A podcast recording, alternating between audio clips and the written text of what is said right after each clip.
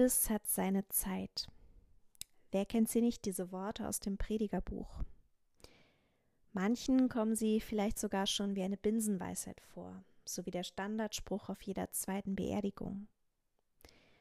Aber es ist eben was dran und deshalb zitiere ich sie gern, diese Worte, die die Begrenztheit menschlichen Lebens verdeutlichen und mich jedenfalls zur Wachsamkeit mahnen. In diesem Sinne also, herzlich willkommen zum Literaturgottesdienst. In diesem Gottesdienst wird das Buch Leben von David Wagner im Fokus stehen. Eine autobiografische Textsammlung eines Menschen, der mit der Notwendigkeit einer Lebertransplantation konfrontiert ist und darüber nachsinnt und schließlich einwilligt, um ein neues Leben beginnen zu können. Und welche Gefühle ihn dabei begleiten, welche Ängste und Unsicherheiten und welche Hoffnungen und Sehnsüchte, genau darum soll es eben heute gehen. Und schließlich will ich dieses Buch ins Gespräch bringen mit einem biblischen Text. Und meine Gedanken, die möchte ich natürlich auch dazu teilen.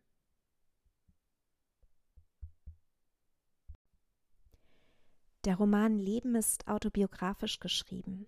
Der Autor leidet von Kindesbeinen an an einer Autoimmunhepatitis, die er mal mehr oder mal weniger gut verdrängen kann.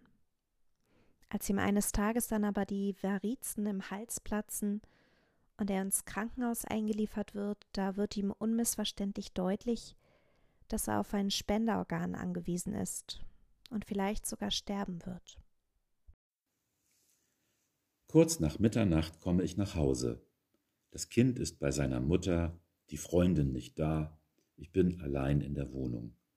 Im Kühlschrank finde ich ein angebrochenes Glas Apfelmus, beginne zu löffeln und schaue dabei in die Zeitung, die noch auf dem Küchentisch liegt.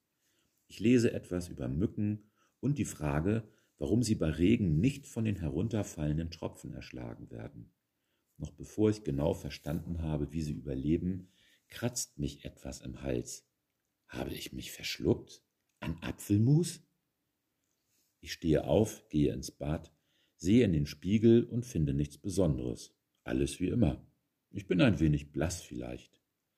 Weil ich nun aber schon im Badezimmer bin, will ich mir auch die Zähne putzen. Ich will ja bald ins Bett. Spüre im selben Moment aber, dass ich mich gleich übergeben muss. Ich drehe mich um, beuge mich über die Badewanne, da schwappt es schon aus mir heraus. Als ich die Augen öffne, wundere ich mich über das viele Blut in der Wanne. Langsam läuft es in Richtung Abfluss.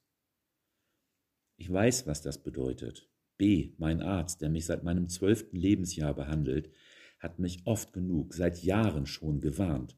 Ich weiß, dass die Ösophagusvarizen, die Krampfadern in meiner Speiseröhre, geplatzt sind. Ich weiß, dass ich nun nach innen blute und nicht ohnmächtig werden darf. Ich muss den Notarzt rufen. Trotzdem überlege ich, ich überlege sehr langsam, mit einem Taxi in die Klinik zu fahren, entscheide mich dann aber doch für den Notarzt. Im Spiegel sehe ich, dass ich noch bleicher geworden bin, gehe das Telefon suchen und finde es im Arbeitszimmer auf dem Schreibtisch. Es gelingt mir tatsächlich, den falschen Notruf zu wählen. Ich wähle 110 und höre eine Stimme sagen, für einen Rettungswagen müssten Sie schon die 112 anrufen. Ich lege auf und frage mich, ob das ein Zeichen war. Soll ich lieber zu Hause bleiben? Ist es vielleicht übertrieben, einen Krankenwagen zu rufen? Ich warte eine Minute, das Telefon in der Hand, und sage mir dann, dass ich hier besser nicht verbluten sollte. Nächste Woche, noch sind Osterferien, ist das Kind ja wieder da.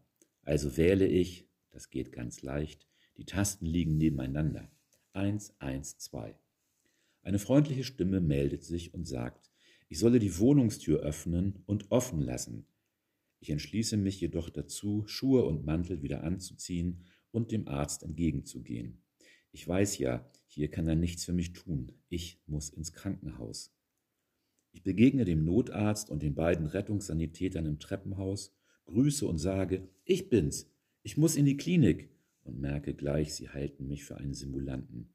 Sie haben die Badewanne ja nicht gesehen. Im Krankenwagen ich sitze auf dem Transportstuhl, Rücken in Fahrtrichtung, weiß der Arzt nichts mit mir anzufangen. Er sieht sich meinen Notfall und den Organspendeausweis an. Und ich sage ihm, ich muss ins Virchow, Charité, Campus Virchow. Berichte von meiner Autoimmunhepatitis, der Zirrhose, den Ösophagusvarizen und dem Überdruck in den Gefäßen meiner kranken Leber. Ich spreche und spreche, dann spüre ich wieder etwas im Hals. Eine Hand bekomme ich noch vor den Mund, doch das Blut schießt mit solcher Gewalt aus mir heraus, dass ich den halben Wagen vollspritze. Eine Szene wie aus einem Splatterfilm, über die ich lachen könnte, nur dass hier leider kein Kunstblut spritzt. Der Notarzt, mein Blut läuft ihm über beide Brillengläser, wirkt erschrocken. Er legt mir einen Zugang und gibt Kochsalzlösung. Der Wagen fährt endlich an. Kurze Zeit später, ich sehe die Wipfel der Straßenbäume und die Sterne über mir. Warum, wundere ich mich, hat dieser Rettungswagen nun kein Dach mehr? Muss ich mich wieder übergeben. Im Liegen treffe ich nur halb in die durchsichtige Tüte, die mir hingehalten wird. Das meiste geht daneben, schwappt auf den Boden, und ich weiß, wird diese Blutung nicht schnell gestoppt, bin ich bald tot.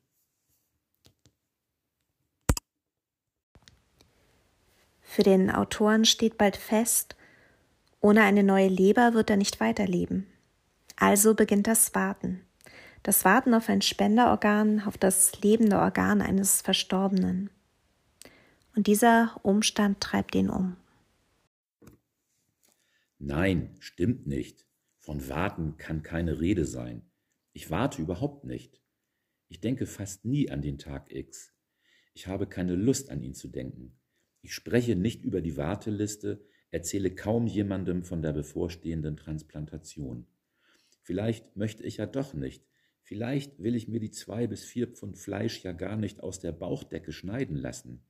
Vielleicht kann ich den Gedanken gar nichts mehr abgewinnen, mir meine Leber entfernen und dafür die eines Toten einsetzen zu lassen. Vielleicht will ich meine eigene Leber, so kaputt sie auch sein mag, gar nicht hergeben. Was ist so schlimm daran, dass ich jeden Tag müde bin, dass ich Wasser im Bauch und Wahrnehmungsstörungen habe? Soll nicht alles so und nicht anders sein? Könnte ich nicht, das gelingt mir doch schon lange, einfach so weiterleben?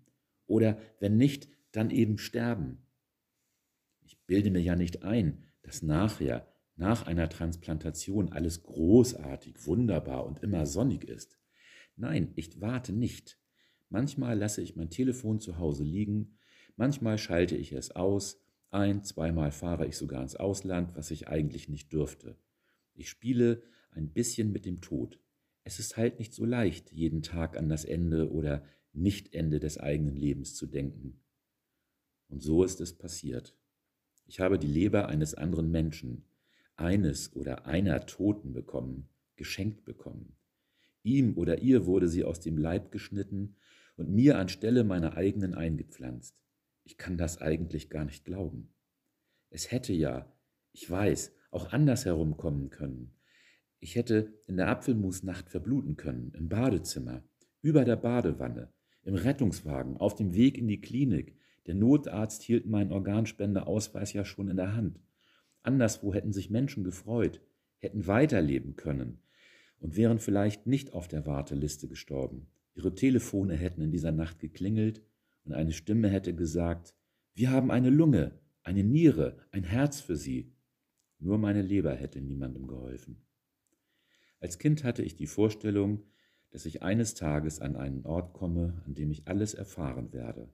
Einen Ort, an dem sich alles klärt, alle Fragen, Rätsel und Probleme. Einen Ort, an dem sich herausstellt, was es mit diesem Leben auf sich hat, was dieses Leben überhaupt soll, wozu ich auf der Welt bin und warum was geschieht. Ich dachte, dass sich dort auch weitere Fragen klären, was es mit den Sternen und dem Weltall auf sich hat, den Milchstraßen und Galaxienhaufen, warum das All so groß und wir so klein sind, wie es mit dem Leben auf der Erde anfing, warum die Dinosaurier ausgestorben sind, wir, die Menschen, aber noch nicht, und wann es für uns soweit ist, etc. etc. Einmal, ich war neun oder zehn Jahre alt, wollte ich es wissen und stellte mich mit einem Dolch in der Hand, einem Dolch, den unsere Nachbarin mir aus Marokko mitgebracht hatte, aufs Bett in meinem Zimmer und überlegte, mich in dessen stumpfe Klinge zu stürzen. So, dachte ich, müsste sich doch herausfinden lassen, was nach diesem Leben passiert was der Religionsunterricht in der Schule mir bis dahin als Antwort auf diese Frage angeboten hatte. Bibelgeschichten, der liebe Gott, Auferstehung und das ewige Leben hatte mich nicht zufriedengestellt. Die Religionslehrerin schien keine Ahnung zu haben von dem, was nach dem Tod geschieht. Ich aber wollte es wissen und hatte vor, mir diesen Dolch, der eher ein Zier- und Dekodolch als eine gefährliche Waffe war, durch das rote Kordhemd zu stoßen, das ich an diesem Tag trug. Die Möglichkeit, dass überhaupt nichts kommen könnte, habe ich damals noch nicht in Betracht gezogen. Vielleicht kommt ja wirklich nichts, gar nichts mehr, denke ich heute nicht so selten. Vielleicht bleiben alle Rätsel ungelöst und alle Fragen offen. Das zu denken fällt allerdings nicht leicht. Denn das Nichts ist für ein Ich ja fast eine Beleidigung. Der eigenen Eitelkeit tut die Einsicht weh, dass man selbst nicht wichtig genug sein könnte, um auch nach dem Tod noch da zu sein. Ach ja, ich erinnere mich, deshalb bekommt der Mensch ja Kinder. Es gibt Leberwurst zum Abendbrot. Ein rundes Metalldöschen mit Foliendeckel liegt auf dem Tablett. Ausgerechnet Leberwurst. Leberwurst habe ich schon als Kind nicht gemocht. Angewidert schiebe ich die Packung beiseite. Fünf oder sechs Tage nach der Lebertransplantation ist da Leberwurst nicht ein wenig rücksichtslos?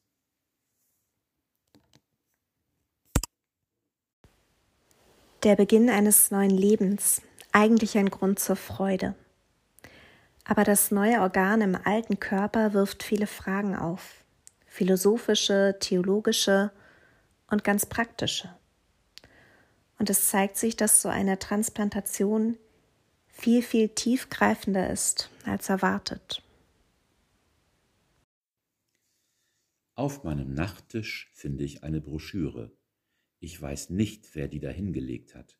Ihr farbiges Titelbild zeigt einen Kolbenfüller in halb verschwommener Großaufnahme, einen richtigen Angeberfüller mit Ziselierungen auf der Goldfeder. Die Broschüre, eigentlich nur ein Faltblatt, heißt der Dankesbrief. Ich lese. Wer etwas geschenkt bekommt, hat das Bedürfnis, sich zu bedanken. Ist das Geschenk von so unschätzbarem Wert wie ein lebensrettendes Organ, erscheint vielen Organempfängern ein einfaches Dankeschön zu wenig. Habe ich das Bedürfnis, mich zu bedanken? Als Kind hatte ich nie große Lust dazu. Immer wurde ich ermahnt, mich bei irgendeiner Tante zu bedanken, selbst wenn es Geschenke waren, die mir nicht gefielen. Mal doch ein Bild oder schreib eine Karte, höre ich die Stimme meiner Mutter sagen. Und dann saß ich vor einem leeren, weißen Blatt. Für den Dolch, den ich mir als neun- oder zehnjähriger in den Bauch hatte rammen wollen, habe ich mich gern bedankt. In diesem Fall war es ganz leicht. Ich malte ein Bild des Dolches, rollte die fertige Buntstiftzeichnung zusammen und band ein Geschenkband darum und klingelte an der Haustür der Nachbarin, die ihn mir aus Marokko mitgebracht hatte. Von einem Bazar nahm ich an, auf dem sie auch Zauberpferde oder Wunderlampen hätte kaufen können. Für die Zeichnung, die Nachbarin hatte keine Kinder, bekam ich dann Kekse oder Schokolade. Genau weiß ich das nicht mehr. Deshalb brachte ich ihr öfter Bilder. Die gesetzlichen Rahmenbedingungen in Deutschland ermöglichen es derzeit nicht, die Identität der Familie des Organspenders zu erfahren. Ein anonymer Dankesbrief ist eine Möglichkeit des Dankens, zu dem wir Sie ermutigen möchten. Der Dank an die Angehörigen des Spenders kann ein wichtiger Schritt für Sie selbst als auch für die Spenderfamilie sein. Für die Angehörigen ist der Erhalt eines solchen Briefes ein ganz besonderes und ein sehr emotionales Ereignis, und wird als Bestätigung aufgefasst, das Richtige getan zu haben. Ein großer Teil der Spenderfamilien wünscht sich so ein Zeichen. Und du, Organ, gehörst du jetzt wirklich mir? Wem gehört ein transplantiertes Organ? Wurde es mir geschenkt oder gehört es weiterhin Eurotransplant, der Klinik oder der Krankenkasse? Ist es etwa so, dass ich dich nur verwahren, versorgen, durch Bluten erhalten soll? Bin ich bloß der Behälter, der Apparat, der dich am Leben hält? Könnte eines Tages ein Brief im Kasten liegen, in dem ich lesen muss, Herr Wagner, wir hätten gerne unsere Leber zurück. Kommen Sie doch bitte am so und so vielten ins Krankenhaus. Wir haben einen besseren gefunden, einen, der Sie eher verdient, besser versorgt, mehr aus ihr macht. Das sind ja Ängste. Ich könnte dich ohnehin weitergeben, verschenken. Stürbe ich jetzt, könntest du, liebe geliehene Leber, herausoperiert und weiterverpflanzt werden. Ist schon vorgekommen, erzählt mir B, dass ein Organ mehrfach transplantiert wurde. Taler, Taler, du musst wandern, von dem einen bis zum anderen. Ich wache auf und freue mich, dass ich noch da bin. Ich freue mich so sehr, als hätte ich nicht mehr damit gerechnet, noch da zu sein. Ich freue mich wie verrückt.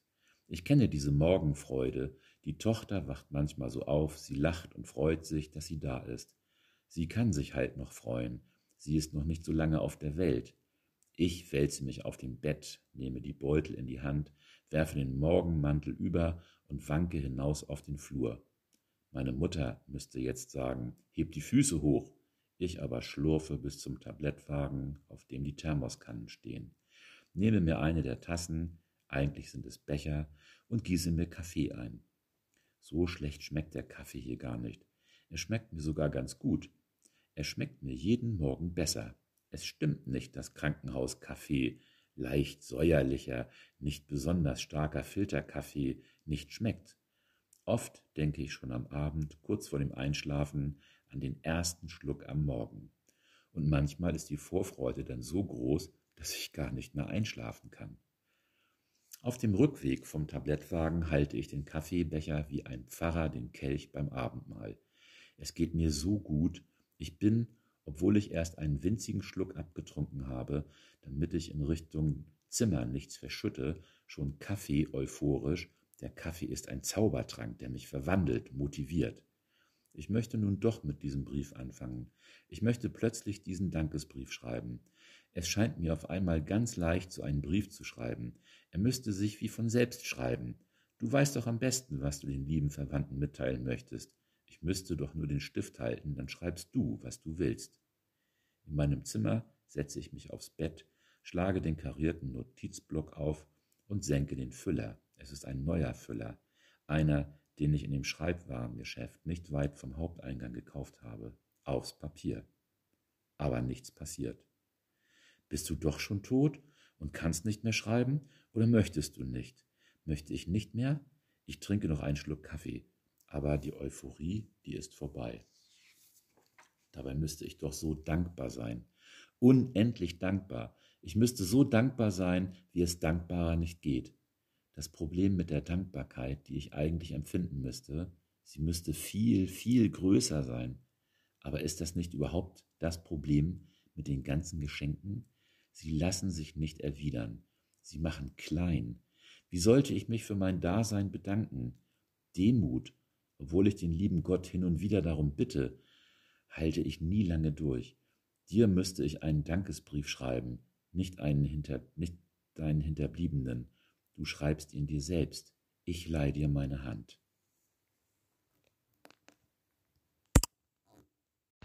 Biblische Lesung 1. Timotheus 6, Vers 6 bis 11. Ein großer Gewinn aber ist die Frömmigkeit zusammen mit Genügsamkeit.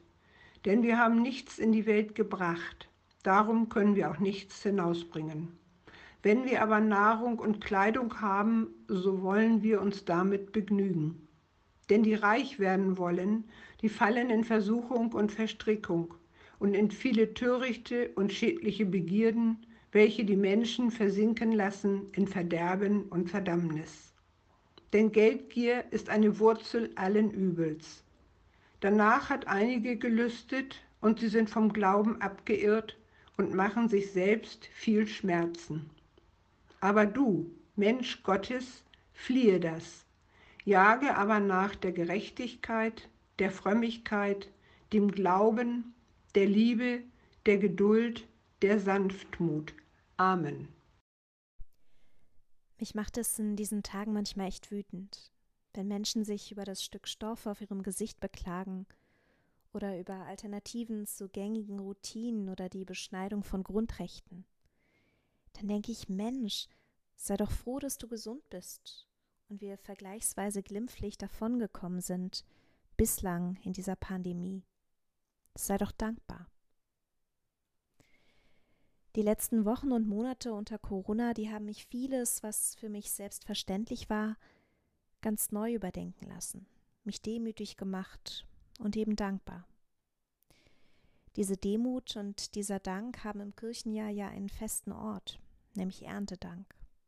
Und am vergangenen Sonntag, da wurde dieses Fest ja auch gefeiert und dabei wurde Danke gesagt für all das, womit wir Menschen im Leben reich beschenkt sind.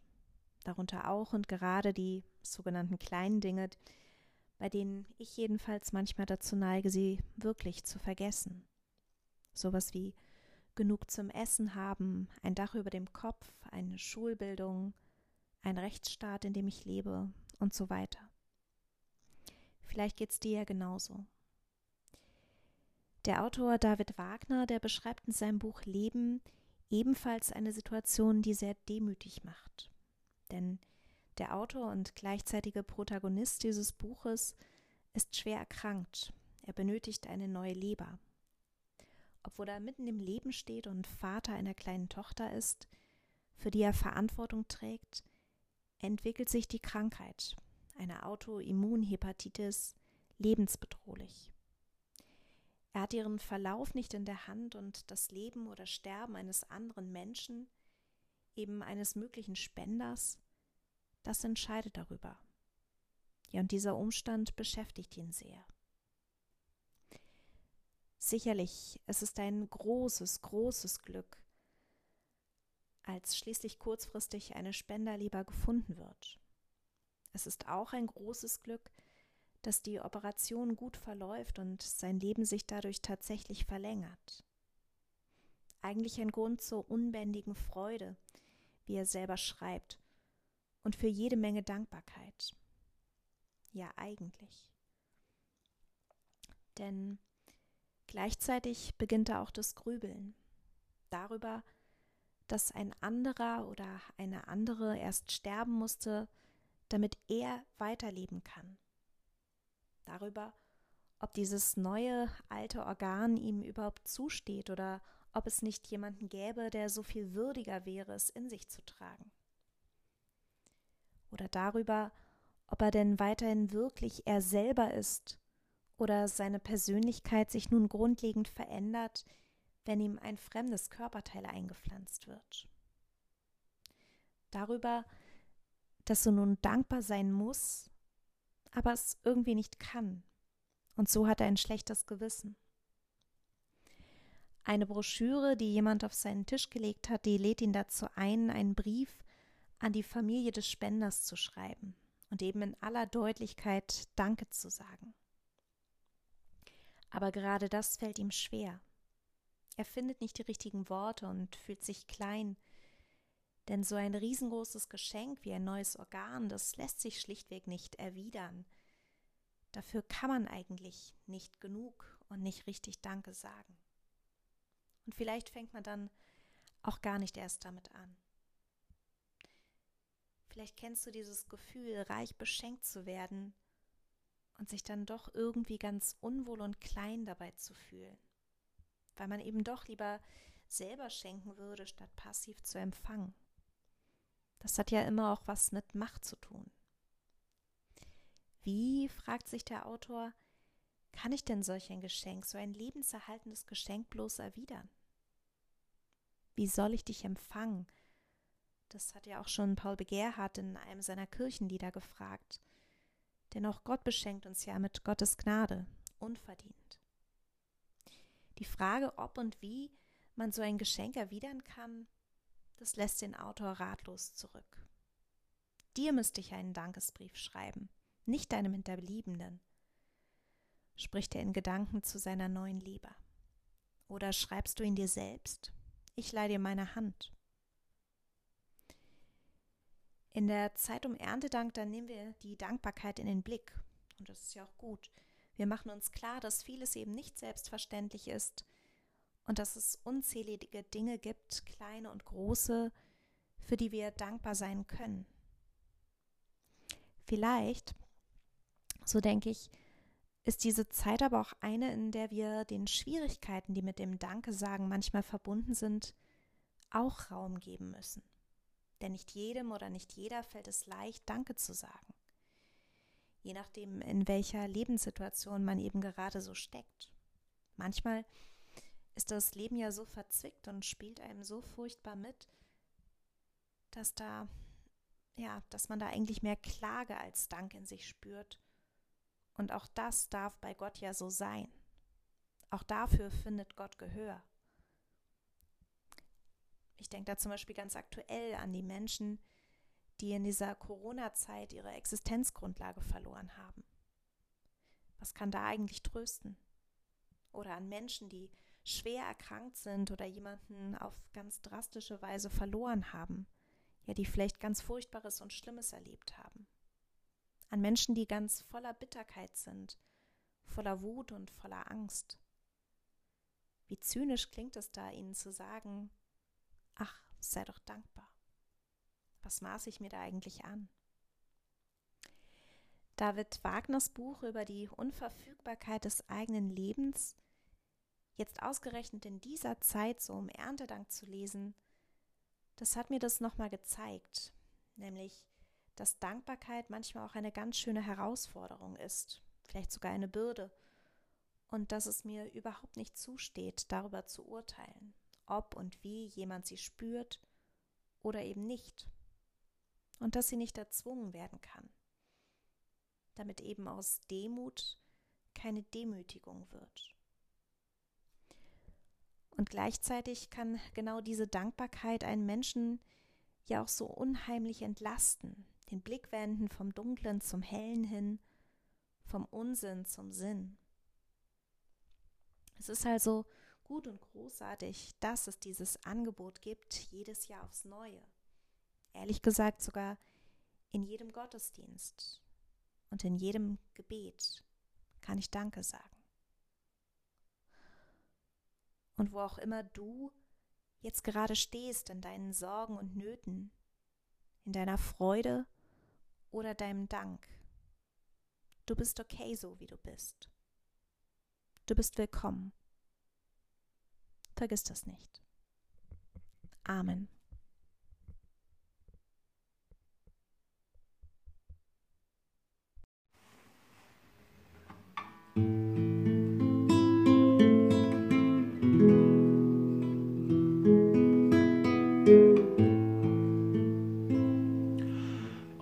Autumn leaves fall and are swept out of sight. The words that you said have come true. Autumn leaves fall and are swept out of sight. So is the memory of love that we knew. The wind of forgetfulness blows them, and into the night of regret the song we so often did sing is echoing, echoing yet. The fallen leaves drift by the window, the autumn leaves of red and gold. See your lips, the summer kisses the sunburned hands I used to hold. Since you went away, the days grow long, and soon I'll hear cold winter song.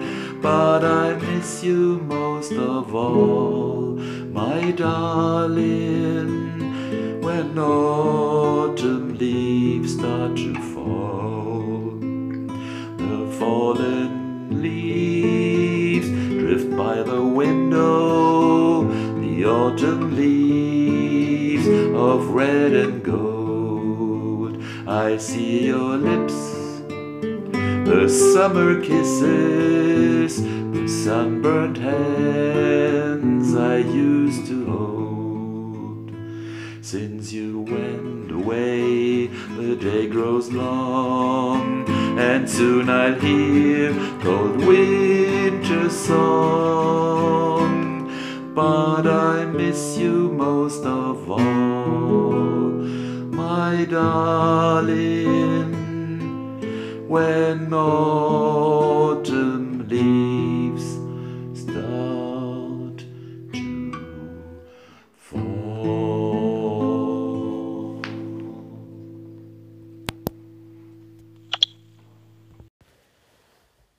Guter Gott, Ich bringe vor dich die Bitten, Sorgen und Gedanken aus unserer Gemeinde und darüber hinaus. Dass die Sorge um den wachsenden Antisemitismus, die Feindlichkeit gegenüber Jüdinnen und Juden in unserer Gesellschaft und die Angst, dass er noch sehr langfähiger wird, als er es ohnehin schon leider ist. Dass die Sorge um die steigenden Corona-Zahlen und die daraus resultierenden Einschränkungen, dass Menschen nicht gebührend Abschied nehmen können von ihren Lieben, wenn diese sterben zum Beispiel. Dass der Ärger gegenüber Verschwörungstheorien und die Sorge um die eigene Mutlosigkeit, sich diesen gegebenenfalls auch entgegenzustellen. Da sind die Gedanken bei den sogenannten Sternenkindern, die tot geboren werden, und bei den Geflüchteten auf den griechischen Inseln, die manchmal in Vergessenheit geraten zu scheinen. Und bei der Tochter einer Cousine von jemandem, die schwer an Krebs erkrankt ist. Da ist die Sorge wegen der immer weiter wachsenden sozialen Ungleichheit und gleichzeitig auch die Dankbarkeit dafür, dass jetzt in diesen Tagen ein Baby gesund auf die Welt gekommen ist dass die Verzweiflung von jemandem über ganz großen Liebeskummer und der Wunsch, dass deine Begleitung in dieser Phase spürbarer wird. Guter Gott, ich wünsche mir, dass du unsere Sinne schärfst für alle größeren und kleineren Dinge im Leben, für die wir dankbar sind. Hilf uns bewusst zu leben, uns nicht zu überschätzen. Danken kann gut tun. Ich denke aber auch an all jene, denen das Danken ganz schön schwer fällt. Zeig ihnen ein Licht in der Dunkelheit und dass du da bist. Vater unser im Himmel, geheiligt werde dein Name, dein Reich komme, dein Wille geschehe, wie im Himmel so auf Erden. Unser tägliches Brot gib uns heute und vergib uns unsere Schuld, wie auch wir vergeben unseren Schuldigern. Und führe uns nicht in Versuchung, sondern erlöse uns von dem Bösen. Denn dein ist das Reich und die Kraft und die Herrlichkeit in Ewigkeit. Amen. Gott segne dich und Gott behüte dich. Gott lasse leuchten das Angesicht über dir und sei dir gnädig. Gott erhebe das Angesicht auf dich und schenke dir Frieden. Amen.